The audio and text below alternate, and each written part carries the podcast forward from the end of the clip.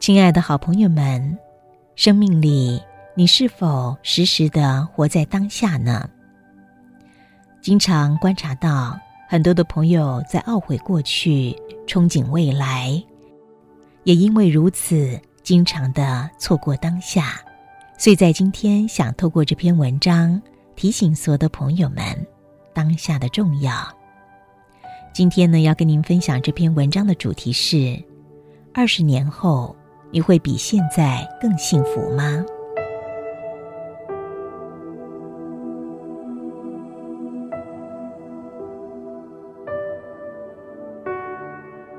作者提到，记得小时候很憧憬长大，因为他觉得等长大了以后，父母就再也管不着了，可以想喝汽水就喝汽水，中午想不睡觉就不睡觉。那一定很幸福，所以作者说：“可是等到真的长大了，父母也的确管不着了。可是当初认为的幸福并没有到来，因为作者说，虽然没有人再管他喝汽水，但他发现当初那个理想太微不足道，而且在得到这个微不足道的自由的同时。”又有了新的、更大的不自由，比如八点要上班，哪怕迟到五分钟，老板也要给脸色看，而且那个脸色比小时候父母的还要难看得多。于是，作者反而开始怀念起小时候那无忧无虑的生活，觉得那似乎才是幸福。同时，他又开始了新的憧憬。什么时候才能实行弹性的工时？那一定是很幸福的，可以想睡到几点就睡到几点，再也不用被闹钟惊醒好梦，再也不用连脸都不洗、牙没刷就往办公室狂奔。若干年后，终于实现了弹性工时。不仅如此，随着自己混成了资深人员。可以想几点上班就几点上班，哪怕在家办公，也没有人会说你。可是作者他说，他发现到，当初期望的幸福又跑得无影无踪了。因为随着年龄的增长，没有闹钟，早上也没了睡懒觉的福气，甚至于天不亮就醒了，无所事事的瞪眼到天明。虽然没有人会再要求你，可是按时起床工作却成了习惯。弹性工时和幸福哪有什么关系？回忆几十年的工作经验，作者还发现，每换到一个单位的时候，都会有一个感觉让人讨厌的主管，往往都会找自己的麻烦。于是，每每总是希望这个主管调走。并固执的认为，只要这个人调走，工作就会很开心。有几次他不走，我走，此处不留爷，自有留爷处。可是每一次都会发现，无论到哪儿，各形各色和自己作对的主管都如影随形。于是又开始憧憬了：哪一天媳妇熬成婆，到了我能说了算。不用再受主管的气，那一定很幸福。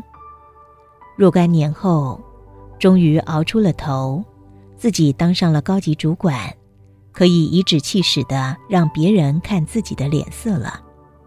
可是作者他又发现，当初渴望的幸福还是没有来。因为虽然没有人再对自己说三道四，但是什么责任都要自己负。大事小事都要自己拍板，心好累呀！而且周边的人怎么都变得如此虚伪，连自己放个屁，别人都会说香呢。于是天天开会应酬、听汇报、布置工作，忙得跟陀螺一样的作者，他又开始有了新的憧憬：哪一天能够活得悠哉悠哉，不用再管这么多的事？想钓鱼就钓鱼，想打牌就打牌，不用再看那么多虚伪的面孔，听那些肉麻的假话，看那些枯燥的档案，那才是幸福。光阴似箭，转眼退休了，真的再也没有人要作者负任何责任。当初烦人的电话也不再打来，门庭也真的冷落到鞍马稀，所有时间都属于了自己，而作者却发现，当初渴望的幸福哪里是什么幸福？简直就是人走茶凉的冷落和无尽的孤独。于是，一个人坐在残阳下，开始思考人生。这一生从小到大，从大到老，都觉得如果怎样，明天就会得到幸福。可是为什么在一个个愿望实现之后，幸福依旧没有来？这时候。才算真正的明白了一句话：过去心不可得，未来心不可得，一切其实尽在当下。文章分享到这，想问问所有的好朋友们：您现在幸福吗？如果你觉得现在不幸福，总觉得改变了才是幸福，或者是过去了的才是幸福，那么恐怕一辈子。你都很难有真正的幸福感，因为未来的还没有来，过去的已经过去了。如果每个当下我们不抓住，不去认真的对待，总想着看不见的明天或已经远去的昨天，我们就会永远生活在紧张跟失落当中。随着生命一点点的溜走。到头来留下的只能是三个字：空悲切。所以，如果想要知道二十年后会不会幸福，就个人心态来说，看一看现在的状态就可以知道了。如果你当下感觉到幸福，二十年后也应该会是幸福。如果你有太多的东西寄于明天，二十年后。这些愿望无论是否实现，你都可能不会感觉到真正的幸福。道理很简单，因为欲望从来就不是幸福的源，而是一切痛苦的根。一个欲望满足了，会马上产生新的，周而复始的无穷无尽。